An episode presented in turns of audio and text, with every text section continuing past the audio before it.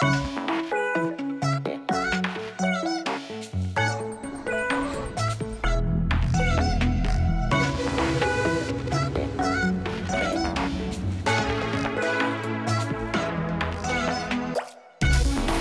い、こんばんは。レッツクリエイター。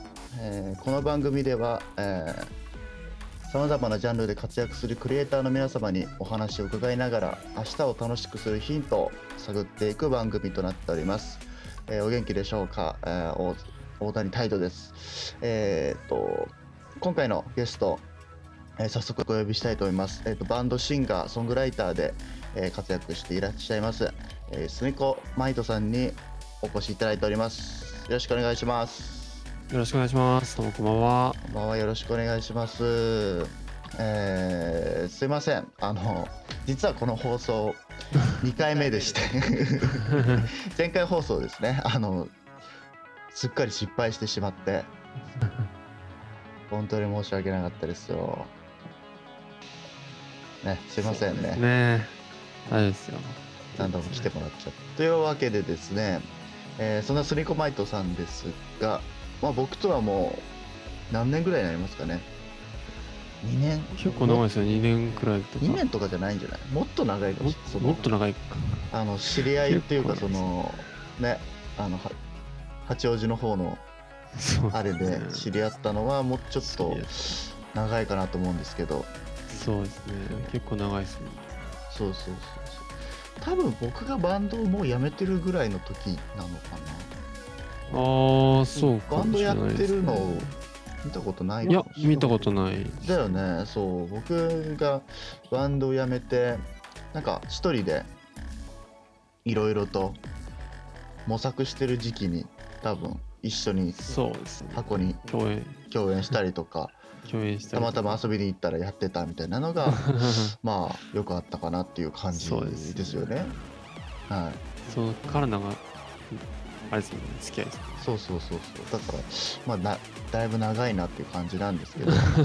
はいまあ、そんなスニコマイトさんなんですけれども、まあ、現在はですね、まあ、シンガーソングライター。そしてバンドですね。なんかどんなバンドやられてるなどあのお話しいただけたらなと思います。はい。えっ、と、一つは、えっ、と、なんて言うんですか。ポストロック系のウソブックアメっていうバンドやってすまして。ごく雨はもうすっかり有名ですよねさあ嬉しいですね。ああとは、えっ、と、J-POP みたいな感じの、トゥモローマジックっていうバンドを数々してましたけど、はいはいはいやってますね。なるほどなるほどそんな感じですね。なるほどなるほど。まあ、ソロでもあの音楽を出されたりとかもされているっていうそうです感じですよね。ね。ええその辺の話もまあ後ほど、えー伺えたらなと思うんですけれども、えっ、とまあ、この番組の趣旨としてはですねあのクリエイターの皆様に、まあ、お話を聞いていくってことなので、まあ、ぜひですねこの、まあ、音楽活動みたいのを始めたきっかけなんかについてお話を伺えたらなと思うんですけれどもはい。きっかけなんかなんかあったりするんですか？家系ですかね。あのーそうですね。昔、昔っていうか、自分が子供の頃に、はいあのーうちの親がピアノの先生やってまして、ほうほうほうほそれで、あのーなんて言ったんですかね。よく適当に弾いてたんですよ。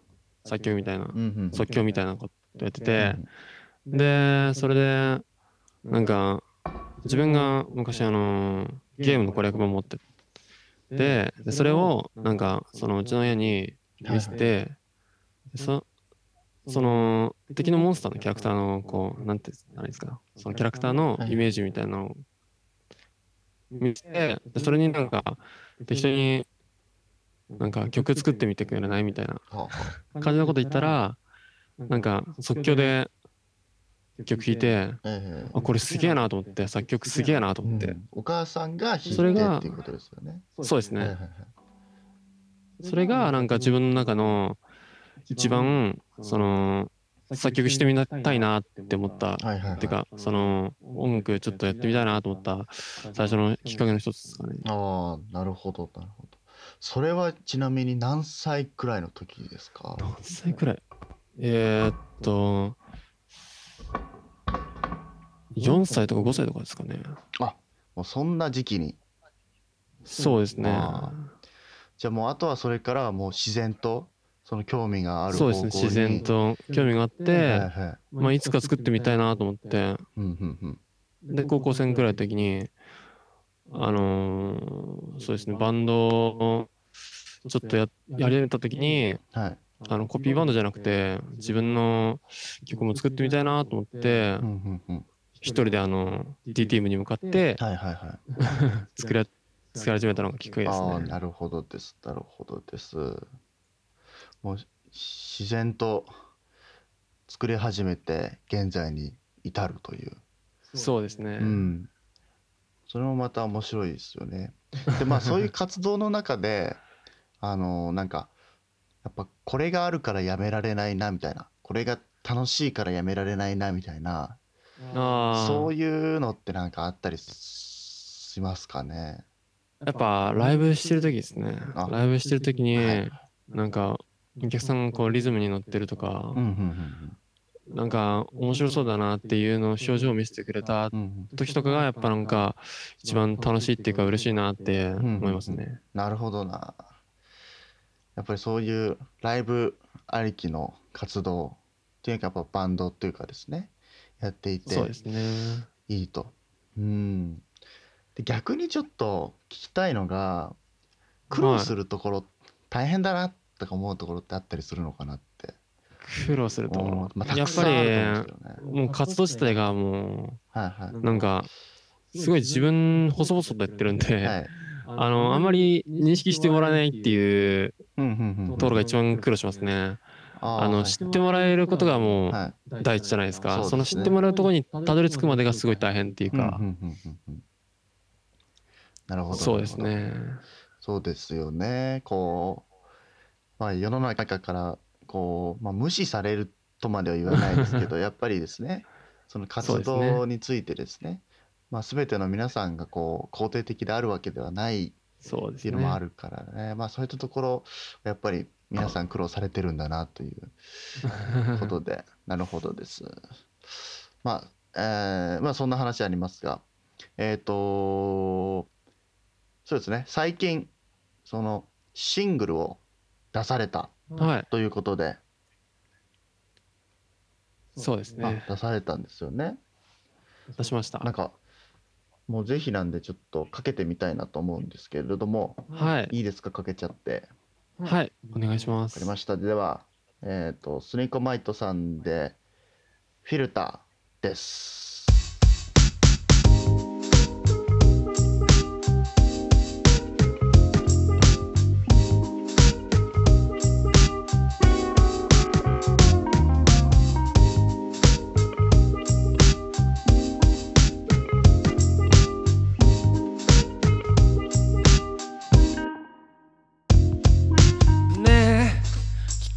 てるかい？別に何でもないんだけど不安定な夜が僕を壊してゆく。自意識過剰スマイルでなんとか暮らしてきたけどだんだんおかしくなってゆく。首を絞めていく。揺れることは誰の音？誰の音？ギミ君裸足かける。全然気にしてないよと。笑う。感情を殺してないよ。嘘みたいに。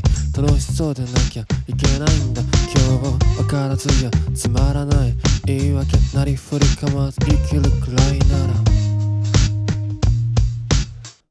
どうしようもないよ。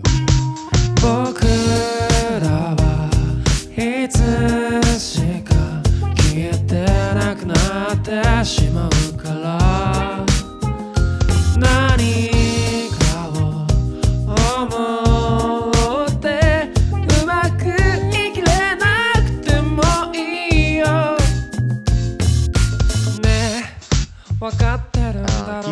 した。スニコマイトでフィルターでした。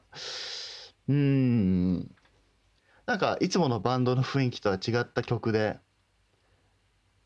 はいはい。これはもう一人で一人でシングルとして向かって作っていただいたとコツコ。ツと。うんうん、なるほどです、なるほど。うん、こちらのリンクなんかは、あの、番組のですね、ホームページの下に貼らせていただきたいと思うんで、ぜひチェックしてください。はい。ということで、はい。えっ、と、まあ、ぜひですね、この作曲にあたっての裏話みたいなこととか、なんかちょっと聞いてみたいなと思うんですけれども、はい。なんかそもそもこの曲作ったきっかけみたいなものがあったりしますか？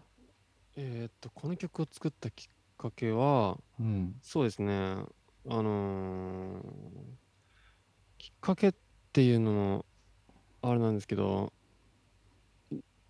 なんつったんですかね、あの、うん。ちゃんと、あのー曲、作曲っていうか、うん。うん。うん。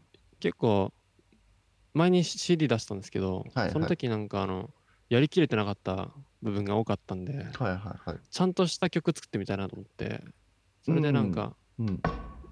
がっちりしたものを作りたいなと思って、はいはい。作ったのがき、作ろうと思ったのがきっかけですね。なるほど。がっつりっていうのは、まあ、音楽性的にということそうですね。ですか自分が作りたい曲を作るっていう意味で、うんがっつりっていう意味ですね。なるほど、なるほど。なるほど。これはもう、えっと、制作とかのフはいェーズで言うと、どういうふうに作られたんですか？その曲作りというところで言うと。もうなんか打ち込みのデモみたいの作って、そこあから作あ、いやったみたいもうなんか、最初の、な。はい。あのーギターちょっといて、そこからはいもう、あのー一つ一つ組み合わせてったっていうか、足してったって感じですね。うん、うん、うんうん。だからデモとかは作ってないですね。あ、なるほど。もうそのまま作って、そのままま、そうですね。プロジェクトを作って、プロジェクトを作って、はそこからはいはいう完成させるまであはい。やるみたいな。なるほどですね。え、これはもう DAW 上で作った？そうですね。あ全部 DAW 上で。ちなみに、ちなちなみに DAW は何使ってるんですか？ちなみに DAW は、えっと、はいロジックあ、Logic Pro。プロですね。なるほど、なるほど。Logic でも作ってって。そうですねなるほ。ど最初から最後までロジックで。ほうほうほう。なんかもうミックスとかも自分で？そうですね。全部自分で。やって、あ、なるほどです、なるほどです。なるほどね。もうだからもう、最近はそういうスピード感でどんどん曲出せるんで、そうなんですよねねやっぱ。そこのしんどさみたいなのもありますよね、多分。あそうですねコンスタントに出していかないといけどんないとどん出していかねないと。まあそれは本当にありますよね裏話中の裏話なんですけど。まあうんうんうんで、えーとまあ、この曲だけじゃなくていいんですけど、なんはいかぜひちょっと踏み込んだ話題ももうちょっと話したいなっていうのはがあって、この、まあ、作曲活動とか、まあ、えバンドとかで、まあえーいろんな活動されてると思うんですけどい。も、はい。その中でもうなんか使っこれは欠かせないなみたいなそういう道具であったりとかツーツールみたいなものがあったらぜひ教えていただきたいと思うんですけど、そうですね。はい、自分は結構あのートラックに縛りかけてるんですよ。使うトラックとか。はいはいはいはいそれで結構いつも同じ音を使うんですね。うんうんうんうんうん例えばこのドラムトラックなんか、えっ、と、 Logic Pro の中に入ってる、えっ、と、名前忘れちゃった、ギミうんうんうんなん、なん、なんていうんですか、なんか、そういう感じの、あの、プリセットがあるんですけど、そのプリセットをいつも縛ってるっていうか、ロジックプロの中のプリセットだけで作るみたいな、はあはあはあはあそういう縛りをかけてるんですけど、はいはいはい。だから、ツールって言ったらなんですけど、そのロジ Logic Pro に入ってる、はい。そのプリセットを使って作るっていうのが自分の中での縛りっていうか、なるほど。そうですねまあツールですね。音源だけれどもそれもまあバンドメンバーとして扱って、そうですね。あのーまあ、彼はこの音しか出せませんみたいな感じで 作っていくとそんな感じですね。うんなるほどあそういう制作スタイルに至ったその経緯みたいのは何かあったりするんですか？ああ、そうですね。自分が好きなのが、そのレイハラカミっていうあのサウンドクリエイターがいるんですけど、はいはいはいはい。その人が昔に8プロだけで昔っていうかうんうんうんずっと8プロだけで作ってるっていうのが有名で、はいはいはいはいはいはい。なんか自分もそういう制限つけて作るのがなんかいいなと思ってて、それだったら自分の中の制限つけるとしたらなんだろうと思った時に、その Logic Pro のプリセットだけで作るみたいなはいはいはいはそういう制限つけて今に至るって感じですねい。。なるほどね。まあ昔だとそうですよね。そういうハードウェアの音源みたいなのがそうですね。あーでしか作れなかったっていうのもありますけどね。そうですね。今って結構うん何でも、何いくらでも立てるじゃないですかだからあえてそこを制限つけてはいはいはいはいはい。たいな作るようになったと。なるほどなるほどですね。うん。やっぱり曲作る時とかは、はい、あのギターバーって取ってそこからこう、イメージ膨らませていくみたいなのが多いんですか、そうですね。ギター最初に取ってうんコード取ってそこからあこのリズムだったらこのドラム入れられるなみたいなはいはいはいはいはい。そういう感じで作ってますね。だから最初のはい、そのインスピレーションじゃないですけど、はいそれがなんかもう一曲通してうんうんうん、あるって感じですね。ああもう最初の時点で方向性決まっちゃ決まるからそのまま取ると。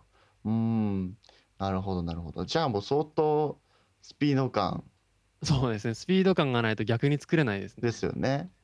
あーやっぱりそうなってくるとツールとかもスピード感に変えられるようにやっぱりプリセットあらかじめ用意しとくとかそういうそうなんかですね。そういう感じですね。あなるほどなるほど分かってきま分かってきましたっていうか そういうスタイルもあるんだなということになりましたね。うんうんうんなるほどなるほど。